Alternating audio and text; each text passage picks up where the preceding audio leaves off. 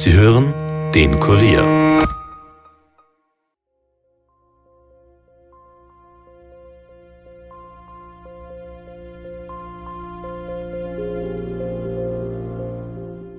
In dieser Nacht am 20.07.2015 ist das damals 54-jährige Opfer in seinem angemieteten Haus von einem bislang unbekannten Täter durch vier Messerstiche getötet worden. Und dann hat immer alles offen gehabt und da ist halt dann der gekommen. Wer das war, weiß man natürlich nicht.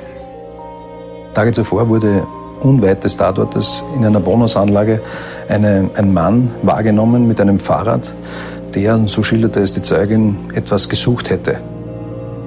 Das ist so fünf, sechs Mal vielleicht vorgekommen, dass jemand auf einen Schlafenden eingestochen und ihn tödlich verletzt hat. Und da waren es aber immer psychisch äh, gestörte Täter.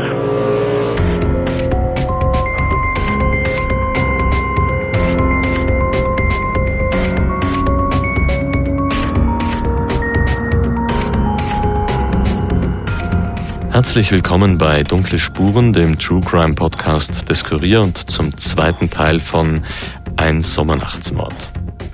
Ein Kriminalfall, in dem es sich um die rätselhafte Ermordung des 54-jährigen Helmut Gostenschnick dreht.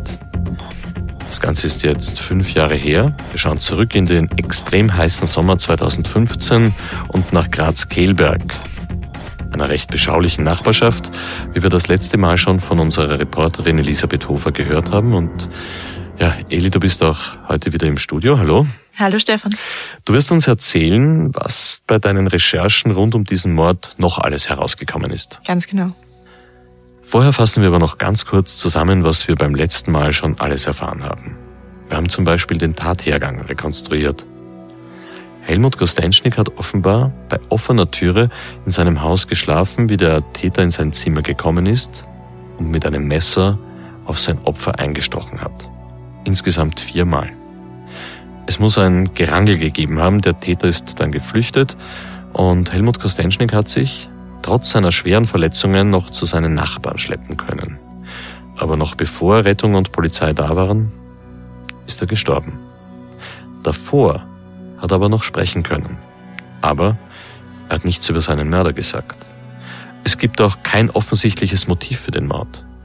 Wir wissen nur, dass Helmut Kostenschnik eine Vergangenheit im Rotlichtmilieu gehabt hat. Aber die Polizei glaubt nicht, dass das irgendetwas mit dem Mord zu tun hat. Elisabeth, alles korrekt? Alles korrekt, ja. Gut. Die Polizei hat dann die Nachbarn rundherum befragt. Einige haben ausgesagt, dass sie in dieser Nacht einen Mann auf einem Fahrrad haben flüchten gesehen. Für eine genaue Täterbeschreibung war es aber zu dunkel. Und trotzdem, Eli, hast du uns alle, glaube ich, am Ende des letzten Teils damit überrascht, dass es möglicherweise trotzdem eine Täterbeschreibung gibt. Wieso denn das auf einmal, wenn die Nachbarn doch alle miteinander behaupten, dass es zu dunkel war, um etwas genaueres zu erkennen? Ja, das liegt an einer bestimmten Beobachtung. Ich habe ja schon erzählt, dass dieses Kehlberg eine Häuseransammlung am Stadtrand von Graz ist, total im Grünen, von Wald und Weinbergen umgeben. Dort kennen die Nachbarn einander und wenn Fremde dort unterwegs sind, dann fällt das auf. Also auch als wir bei den Recherchen dort waren, sind wir aufgefallen und die Leute waren irgendwie neugierig, was wir dort machen. Naja, und so kam es eben auch, dass am 15. Juli 2015, also fünf Tage vor dem Mord, eine Nachbarin etwas beobachtet hat, das sie neugierig gemacht hat und dass sie dann eben auch der Polizei erzählt hat, wie ich von Ermittler Reinhard Nosowski bei meinem Besuch im Bundeskriminalamt erfahren habe. Tage zuvor wurde unweit des Tatortes in einer Wohnhausanlage eine, ein Mann wahrgenommen mit einem Fahrrad, der, so schilderte es die Zeugin, etwas gesucht hätte. Oder sie hat zumindest vermutet, dass dieser, dieser Mann etwas gesucht hat. Und der, die Zeugin hat auch diesen Mann beschrieben. Mhm. Vielleicht können Sie uns erzählen, was sie da, wie sie den beschrieben hat. Beschrieben hat sie den Mann äh, mittleren Alters, etwa 1,80 groß, sportliche Figur, längere Haare, zurückgekämmte längere Haare, graumelierte Haare und daraus oder mit dieser Information ist auch ein Phantombild entstanden. Wir haben also ein Phantombild vom Täter? Na Vorsicht, eines möglichen Täters. Das kann auch purer Zufall gewesen sein, dass dieser Mann da kurz vorher mit dem Fahrrad durch die Gegend gefahren ist. Allerdings, wenn man nichts sucht, weiß ich nicht, warum man da neben der Hauptstraße bei dieser Wohnungsanlage herumfahren sollte. Vor dem Haus, von dem ihm die Nachbarin gesehen hat, geht es nämlich auch nirgendwo mehr hin. Das ist eine Sackgasse quasi.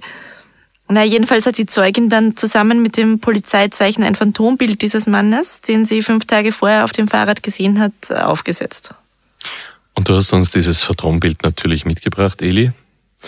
Unsere Hörerinnen und Hörer können es sich natürlich auch anschauen, und zwar entweder auf unserer Website www.kurier.at dunkle Spuren oder auch auf unserem Instagram-Account, Instagram slash dunkle Spuren. Aber bitte beschreib uns trotzdem einmal, wie der Mann ausgeschaut hat. Ja, das Auffälligste daran ist, finde ich, dass wir hier einen Mann mit recht langen Haaren, also bis zu den Schultern sehen. Der Haaransatz ist ziemlich weit hinten, dadurch wird eine sehr hohe Stirn mit tiefen Falten sichtbar. Dazu kommt ein kantiges Kinn und ein schmaler Mund und Augen, unter denen sich deutlich die Tränensäcke abzeichnen. Wie gesagt, die Polizei hat das Bild veröffentlicht und es ist eben auch auf unserer Website zum Anschauen. Aber Sageli, die Polizei hat dieses Phantombild doch ganz bestimmt mit dem Menschen aus dem näheren Umfeld vom Helmut Kostenschnik abgeglichen, zumal wir ja wissen, dass er, ja, wie soll ich das jetzt sagen, äh, kein besonders lebhaftes Sozialleben gehabt hat, also nicht besonders viele Kontakte zur Außenwelt gehabt hat, oder? Du meinst, dann kann das ja nicht viel Arbeit gewesen sein? Mhm, genau. Äh, du hast ja selbst gesagt, dass er ein sehr einsames Leben geführt hat. Das stimmt auch. Und die Polizei hat das natürlich auch gemacht. Also sie hat natürlich zuerst im Umfeld von Helmut Kostenschnig nach einem Mann gesucht, der dem auf dem Phantombild ähnelt. Ja, und? Ist da irgendwas rausgekommen dabei? Negativ. Also da gab es eigentlich keine relevanten Übereinstimmungen. Trotzdem glauben die Ermittler, dass Helmut Kostenschnik seinen Mörder gekannt hat. Ich meine, alle anderen Optionen sind auch relativ weit hergeholt. Wieso sollte jemand mitten in der Nacht mit einem Messer im Gepäck in die Pampa fahren und jemanden umbringen, den er gar nicht kennt? Ja, vielleicht wollte er irgendetwas stehlen und hat geglaubt, dass das Haus leer ist. Naja, er hat Helmut Kostenschnik ja schlafend angetroffen. Da hätte er auch einfach wieder gehen können, anstatt auf den Schlafenden einzustechen. Außerdem hat er nichts mitgenommen, hat mir Ermittler Nosowski gesagt. Aber er hat schon eine klare Tötungsabsicht gehabt. Na, hundertprozentig. Also von dem her, also die, die, die Absicht war sicherlich die Tötung, ja, und nicht irgendwie ein Einschleichdiebstahl und so, weil es ist ja im Nebenzimmer ja die offene äh, Bauchtasche mit, mit, mit der Geldbörse dargelegen und sogar Hände am Tisch. Also das ist unberührt geblieben. Also dem Täter ist es darum gegangen, den Herrn Kostenschnik zu töten. Außerdem, was man schon sagen muss, so ein Messermord, das ist ja etwas sehr Schmutziges, sehr Körperliches und auch schwierig. Also in den menschlichen Körper einzustechen, das ist ja nicht wie in Watte zu stechen. Da hast du einen Widerstand und du kannst auf Knochen treffen und so weiter. Was ich damit sagen will, ist, für einen Messermord brauchst du Kraft und die größte Kraft kommt aus einer starken Emotion, besser gesagt aus einer starken Wut, aus Hass. Also die Psychologie hinter einem Messermord ist schon sehr interessant und auch wichtig für diesen Fall. Aus diesem Grund habe ich mich bei dem bekannten Kriminalpsychologen Reinhard Haller erkundigt, was die Mordmethode Erstechen eigentlich genau aussagt denke mir, äh, in so einem Fall, also zunächst muss man natürlich immer das Umfeld abklären, äh, weil wie gesagt, also Messertötungen ereignen sich gewöhnlich im, äh, also im engeren Umfeld auf jeden Fall. Es kommt eben auch dazu, dass äh, Verletzungen mit dem Messer im Prinzip sehr körpernahe folgen, also nicht wie, äh, wie Schusswaffe auf Distanz oder dergleichen. Mhm. Und ähm, äh, letztlich sind auch, auch die Verletzungen, die man mit einem Messer anrichtet, natürlich sehr, sehr schwer. Also wenn man auf jemanden schießt, dann, ja, dann hat man halt entweder hat das Opfer Pech, dass es halt äh, sozusagen tödlich trifft oder dass es nur einen Durchschuss gibt, aber es sind nie äh, so, so folgenschwere Verletzungen, wie sie eben mit einem Messer angerichtet werden. Und mhm. alle diese Punkte zusammen, denke ich mir, spielen hier halt eine gewisse Rolle. Mhm. Also es kommt, kommt immer darauf an, ähm, geht es um eine, um eine Attacke und äh, eine Verletzung, die aus dem Affekt heraus geschieht, also aus, aus dem Streit, aus mhm. Eifersucht, aus, aus uh, aufschaukelnden Gefühlen und so weiter, oder äh, sind es ähm, geplante Messerattentate, dann denke ich mir, spielt eben der, der soziokulturelle Hintergrund, den das Messer, das Töten mit Messern hat, ähm, denke ich mir, die entscheidende Rolle. Also gut, der Kriminalpsychologe Haller glaubt auch, dass Täter und Opfer einander gekannt haben müssen. Ja, zumindest hat er das, bis ich ihm erzählt habe, dass Helmut Kostenschnick den ersten Stich im Schlaf abbekommen hat.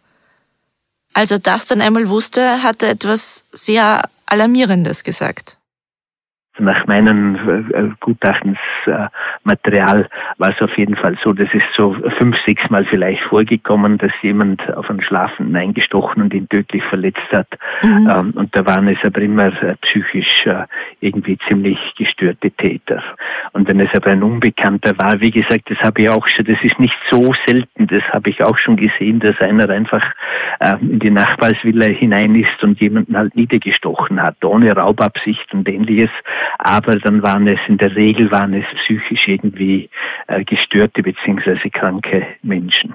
In irgendeinen Wahn oder äh, entweder unter dem Einfluss von äh, sogenannten imperativen Halluzinationen gehandelt hat. Also das sind so akustische Halluzinationen, sprich Stimmen, die eben Befehle geben mhm. oder indem sie halt irgendeinem Wahn, einem Verfolgungswahn oder einem Berufungswahn, dass sie weiß ich was die Menschheit erlösen müssen für diesen Menschen.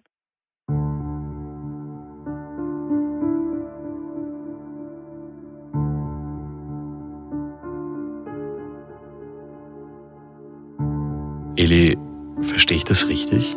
Professor Haller sagt... Ja, er sagt, dass es nicht für ausgeschlossen hält, dass irgendein psychisch kranker Mensch in Helmut Kostenschnicks Haus eingedrungen ist und ihn erstochen hat, in einem Wahn oder so ähnlich. Da sind wir wirklich bei einer Horrorfilmvorstellung. Siehst du, und deshalb würde ich nie bei offener Wohnungstür schlafen. Ja, also das ist schon sehr gruselig, aber es ist offenbar möglich. Wobei für sehr wahrscheinlich halte ich es nicht. Die Polizei im Übrigen auch nicht. Also das muss schon ein sehr großer Zufall sein und enorm viel Pech. Ja schon, aber es würde zwei große Rätsel in dem Fall klären. Zum einen die immer noch ungeklärte Frage nach dem Motiv und zum anderen, warum um alles in der Welt der Helmut Goslenschnik den Namen seines Mörders nicht genannt hat. Ich meine, gegenüber seinen Nachbarn.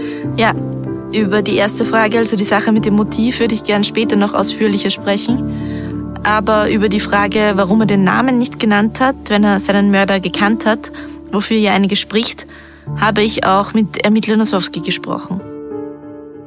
Für uns interessant war, dass, dass das Opfer den Täter nicht genannt hat.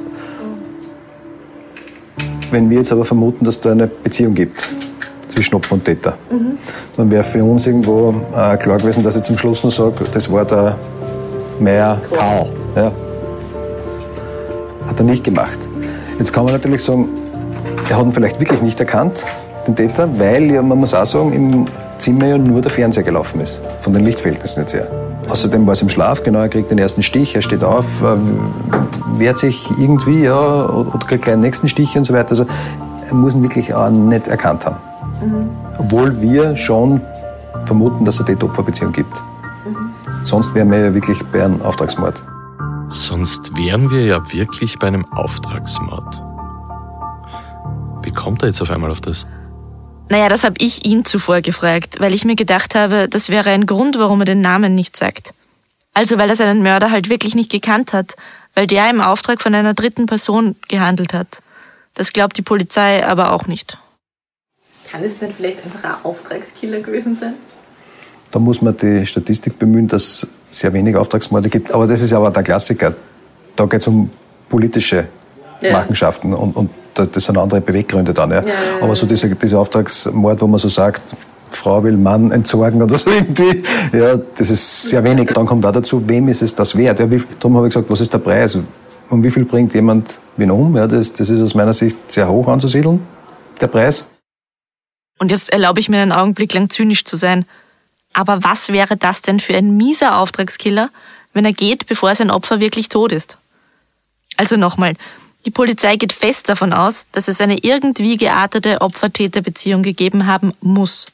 Dass Helmut Kostenschnick den Namen nicht genannt hat, findet Kriminalpsychologe Haller übrigens gar nicht so überraschend wie du und ich. Kann man das erklären, dass da einfach die Katzen die größere Sorge sind und er deswegen sagt, wer ihn umgebracht hat? Oder ist das gar nicht so wichtig in dem Moment? Oder? Also Opfer für Messerverletzungen sagen tatsächlich, also so paradox das manchmal klingt, ich habe gar nicht sonderlich viel, viel gespürt. Äh, also berühmtestes Beispiel ist ja zum Beispiel die, die, die Sissi, also die Kaiserin ja. Sissi, die man ja in Genf erstochen hat. Mhm. Und, und, und die ja nachher gefragt hat, also die hat einfach irgendwie wahrgenommen, dass ein Mann auf sie zugekommen ist und hat irgendwie in die Brust gefahren mhm. und, und hat ja nachher ihre Begleiterin gefragt, was wollte der Mann eigentlich? Also die hat das, hat das gar nicht überrissen und ähm, damals wie der, wie der Briefbombenattentäter, also das fällt mir jetzt gerade dazu ein, wie der Briefbombenattentäter Fuchs mhm. Äh, die, die Bombe auf den Helmut Zilker, den Wiener Bürgermeister, den damaligen, mhm. ähm, gezündet hat, hat der, der Zilk in der Verhandlung auch gesagt, also so komisch das ist, wie sie ihm da die Hand zerfetzt hat und so weiter. Ähm, da war seine einzige Sorge war, dass jetzt die, die neue, äh, die neue Polstergarnitur, das hat der Zilk selbst gesagt, äh, das, ich kann selbst nicht glauben, dass es so war, aber es war wirklich mein einziger Gedanke, dass ich Angst gehabt habe, jetzt könnte diese neue Polstergarnitur mit Blut verspritzt werden und so. Also das glaube ich schon, dass es solche, solche Dinge manchmal gibt. Also das überrascht mich jetzt nicht sonderlich. Also Sie glauben sogar, wenn er den Mörder erkannt hätte, wäre es möglich gewesen, dass das nicht seine Haupt Sorge gewesen wäre. Den zu ja, das, das äh, halte ich für möglich, ja. Also, dass du mir jetzt in diesem Fall mit einem Vergleich mit der Kaiserin Sissi kommst oder, oder mit Altbürgermeister Zilk, Eli, das habe ich mir jetzt auch nicht gedacht. Ja, aber das ist ja auch nicht der Punkt. Der Punkt ist, dass Professor Haller sagt, es ist nicht so absurd, dass Helmut Kostenschnik nicht gesagt hat, wer ihn umgebracht hat, sondern sich sterbend nur mit der Sache beschäftigt hat, die ihm am wichtigsten war. Und das waren halt seine Katzen. Das heißt, Helmut Gostenschnik kann seinen Mörder gekannt haben und hat ihn trotzdem nicht verraten. Aber wenn es eine Opfer-Täter-Beziehung gegeben hat, dann muss es doch einfach auch ein Motiv geben. Anders geht es ja gar nicht. Und du hast ja beim letzten Mal schon gesagt, dass das wahrscheinlich nicht in der Rotlichtvergangenheit vom Opfer liegt. Also entweder Helmut Gostenschnik ist doch einfach von einem Irren, von einem Psychopathen überfallen worden oder das Motiv liegt nach wie vor ganz im Dunkeln. Naja, darum habe ich ja ganz zu Beginn gesagt, wir müssen uns die Frage nach dem Motiv später noch genauer anschauen. Es gibt nämlich schon eine Theorie, der das Cold Case Team im Bundeskriminalamt nachgeht, die aber aus verschiedenen Gründen nur schwer beweisbar ist. Da bin ich jetzt sehr gespannt. Ja, und ihr, liebe Hörerinnen und Hörer, bestimmt auch einen kurzen Augenblick Geduld. Wir machen nämlich jetzt eine Werbepause und dann reden wir endlich über das Motiv.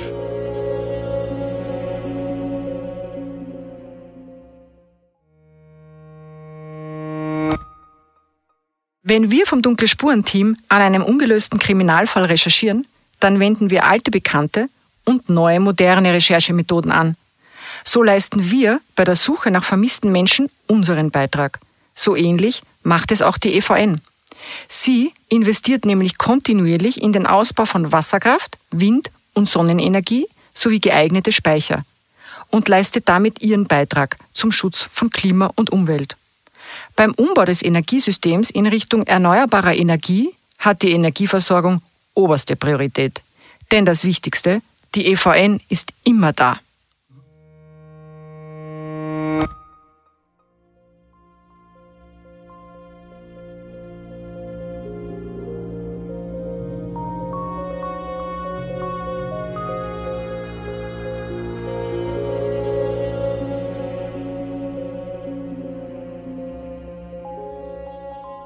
Herzlich willkommen zurück zu Dunkle Spuren. Ein Sommernachtsmord. Ja, jetzt Eli, bitte sag uns, was ist das mögliche Motiv und wie kommt die Polizei darauf? Na, das ist so. Der Fall Kostenschnik gilt eben als Cold Case. Das heißt, das Cold Case Management im Bundeskriminalamt hat ihn in kooperativer Fallbetreuung mit den steirischen Behörden übernommen.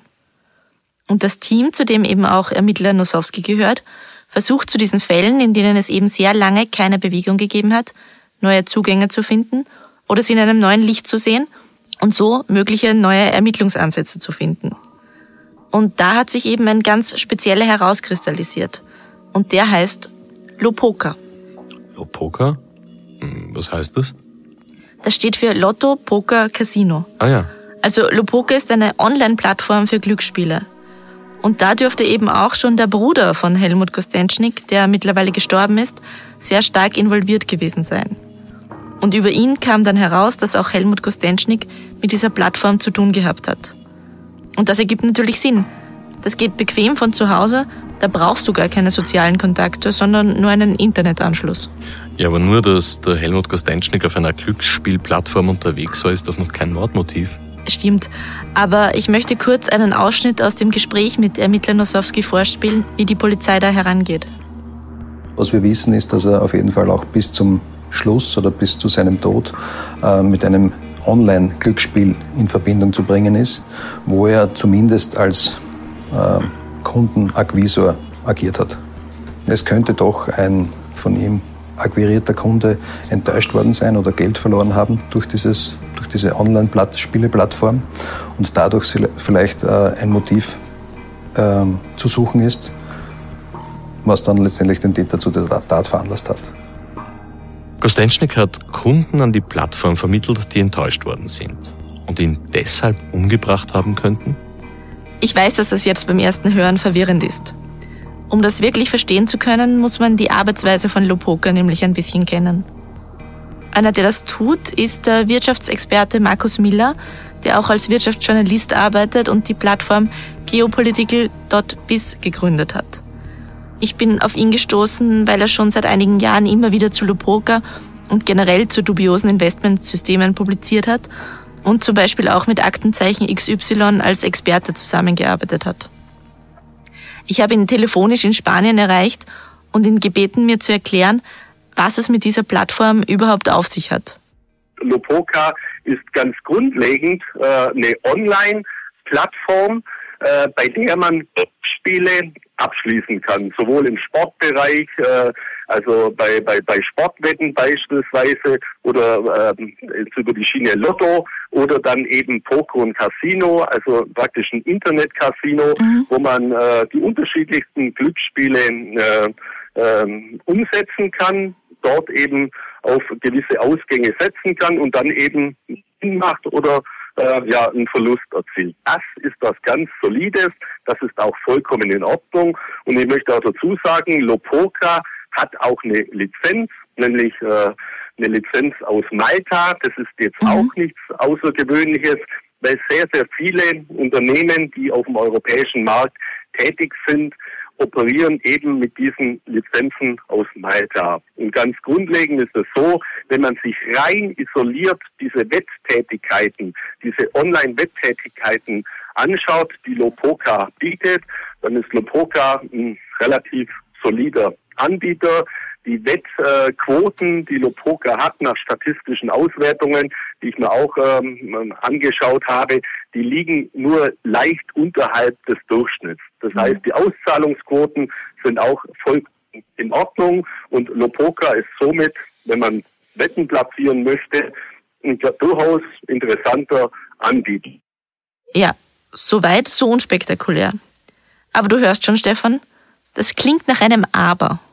Jetzt kommt aber halt dazu, dass Lopoka für seinen Vertrieb ein Vertriebssystem darauf gesetzt hat, ein sogenanntes Network Marketing System, das wieder auf so einem sogenannten Multilevel Marketing System basiert. Das heißt, man kann jetzt selber zum Vermittler von Glücksspieldienstleistungen werden und dadurch zusätzliche Provisionen erzielen. Mhm. Das heißt dann am Ende des Tages, es geht nicht mehr darum, dass ich Wetten abschließe, sondern dass ich Kunden in dieses System hineinvermittle, also andere Kunden und dadurch eben eine Provision erziele und somit auch suggeriert wird, dass ich ein regelmäßiges Einkommen, ein sogenanntes passives Einkommen, mir durch diese Vermittlungstätigkeit aufbauen kann. Mhm. Ein bisschen wie ein Tupper-Party-System, wie Sie sagen, oder? Genau, richtig, genau so ist es. Also Tupperware beispielsweise ist äh, so ein System, das auf einer absolut soliden Basis aufbaut und Grund, ganz grundlegend ist es nicht so, dass Network Marketing oder Multilevel Marketing per se schlecht ist. Mhm. Das Problem, das ich eben bei Lopoka allerdings sehe, ist, dass Lopoka keine Sorgfaltspflicht walten lässt gegenüber ihren Vermittlern. Wenn ich das jetzt richtig verstehe, wer neue Kunden mitbringt zu dieser Plattform, der kassiert dann eine Provision. So ist es. Und du kannst da eben als Vermittler oder Kundenakquisor, wie es Ermittler Nosowski vorhin genannt hat, verschiedene Stufen erreichen.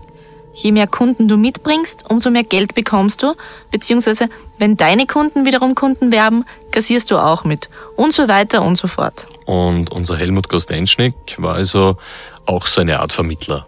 Genau. Das wäre aber an sich immer noch kein Grund, hier irgendwie alarmiert zu sein. Wenn da nicht noch etwas wäre. Auf Lopoka gibt es nämlich das sogenannte Nugget Game. Es suggeriert quasi eine Börse. Statt Aktien kaufst und verkaufst du aber sogenannte Nuggets. Und das ist nicht ganz ungefährlich.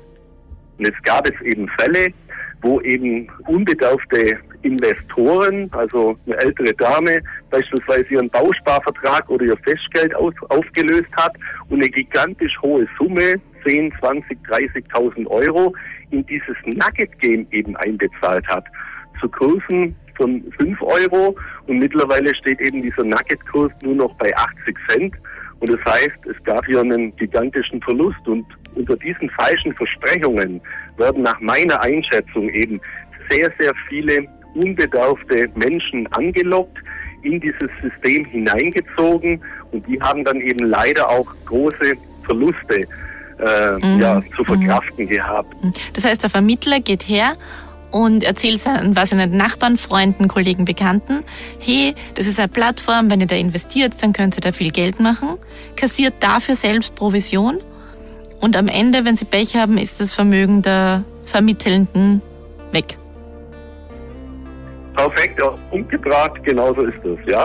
Okay. Und äh, es ist ja nicht so, dass es jetzt hypothetisch ist, sondern es gibt zahlreiche belegbare Fälle in der Praxis, wo genau das eben passiert ist. Also dieses Nugget Game ist eben ein Hochrisikospiel. Mhm. Und es spricht auch nichts dagegen, dass man an einem Hochrisikospiel teilnimmt. Also äh, beispielsweise ist ja Roulette auch ein Hochrisikospiel. Das mhm. ist alles in Ordnung. Und dafür ist ja auch Lopoka lizenziert mit seiner Lizenz aus Malta. Das Problem ist aber eben, diese Vermittler, diese Multilevel-Marketing-Vermittler, das ganz anders verkaufen. Eben nicht als Hochrisikospiel, sondern faktisch als eine Art Kapitalanlage mhm. mit großen Gewinnchancen und das Risiko, das hier besteht, nämlich das ganz große Totalverlustrisiko, das lässt man eben hinterrund mhm. hinterfallen und auf das geht man nicht ausreichend genug, genug ein. Also die Sorgfaltspflicht, wie ja. es zum Beispiel ein Finanzberater jetzt hätte, kommt, wird hier überhaupt nicht äh, nachgekommen. Jetzt verstehe ich, was die Polizei da vermutet. Dass nämlich jemand ziemlich sauer war auf Helmut Gustenschnick, nachdem der ihn an Lopoka vermittelt hat, wahrscheinlich mit dem Versprechen auf hohe Gewinne und der dann nicht hoch gewonnen, sondern eher hoch verloren hat. Genau so ist es. Aber das kann ja jetzt nicht so schwer nachzuprüfen sein. Kann man nicht einfach feststellen, wen Helmut Kostenschnick angeworben hat, der in der Folge dann viel Geld verloren hat über diese Plattform? Na, so einfach ist das nicht.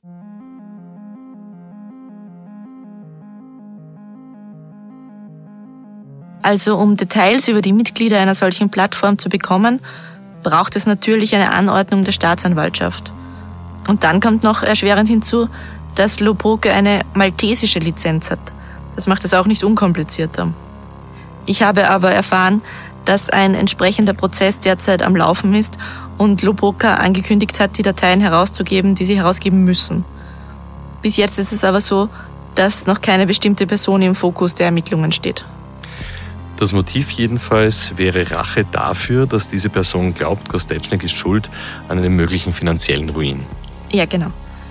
Was ich in diesem Zusammenhang aber schon spannend finde, ist, dass Helmut Kostenschnik sich ja offenbar der Gefahr, in der er geschwebt ist, überhaupt nicht bewusst war. Also scheinbar hat ihm die Person zuvor nicht gedroht oder irgend sowas, weil wenn du Angst hast, legst du dich ja nicht bei sperrangelweit geöffneter Haustür ins Bett. Eli, vielleicht gehen wir doch noch einmal die möglichen Motive durch. Raub schließt die Polizei aus, weil noch Geld und Handy und alles andere da war.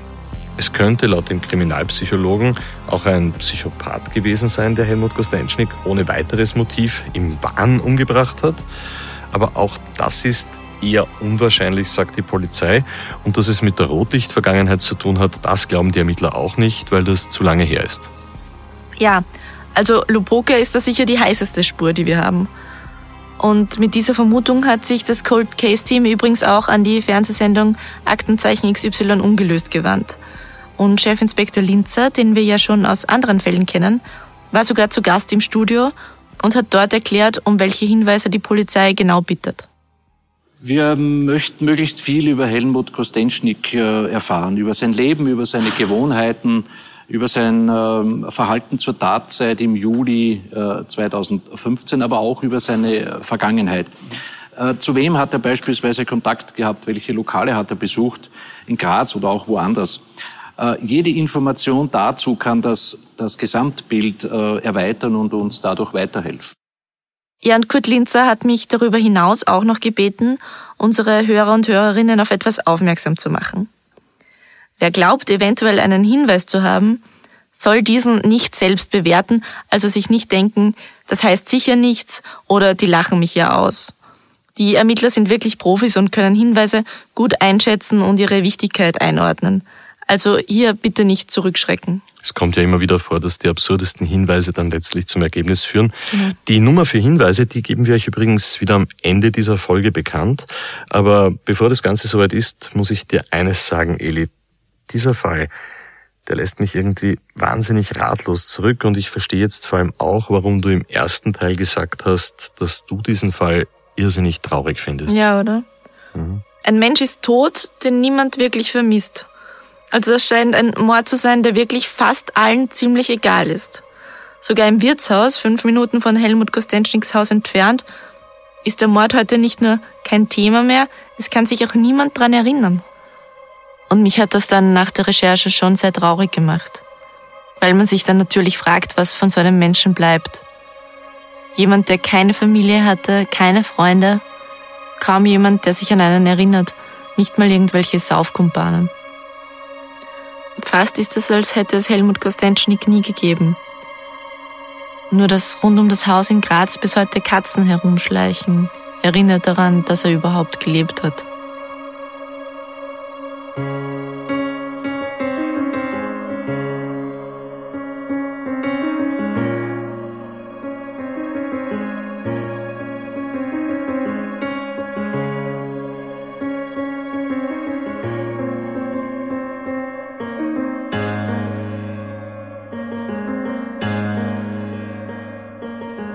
Wir danken dem Bundeskriminalamt, den Nachbarinnen und Nachbarn von Helmut Kostenschnik, Professor Reinhard Haller und Markus Miller für die Zusammenarbeit. Ja, und ich danke dir, Eli, für diese mysteriöse Mordgeschichte. Ja, und wenn ihr, liebe Zuhörerinnen und Zuhörer, einen Hinweis zum Mord an Helmut Kostenschnik habt, dann meldet euch bitte unbedingt. Und zwar entweder beim Bundeskriminalamt unter der Wiener Telefonnummer 01 für Wien 24 83 6 98 50 25 oder bei uns unter dunklespuren.kurier.at. Die Polizei hat für Hinweise, die zur Auffindung des Täters führen, eine Belohnung von 5000 Euro ausgesetzt. Ja, und folgt uns gerne auch auf Instagram unter www.instagram.com dunkle Spuren. Dort gibt's auch das Phantombild eines möglichen Mörders. Dort haben wir aber auch jede Menge anderes zusätzliches Material für euch und ja, wenn euch die Folge gefallen hat, dann lasst uns doch bitte eine gute Bewertung da und empfehlt uns euren Freunden. Dunkle Spuren ist ein Podcast des Kurier, Moderation Stefan Andres, Reporter Yvonne Wiedler, Michaela Reibenweiner und Elisabeth Hofer, Schnitt Tobias Peberg und Dominik Kanzian, Musik Tobias Schützenberger, produziert von Elias Nabmesnik.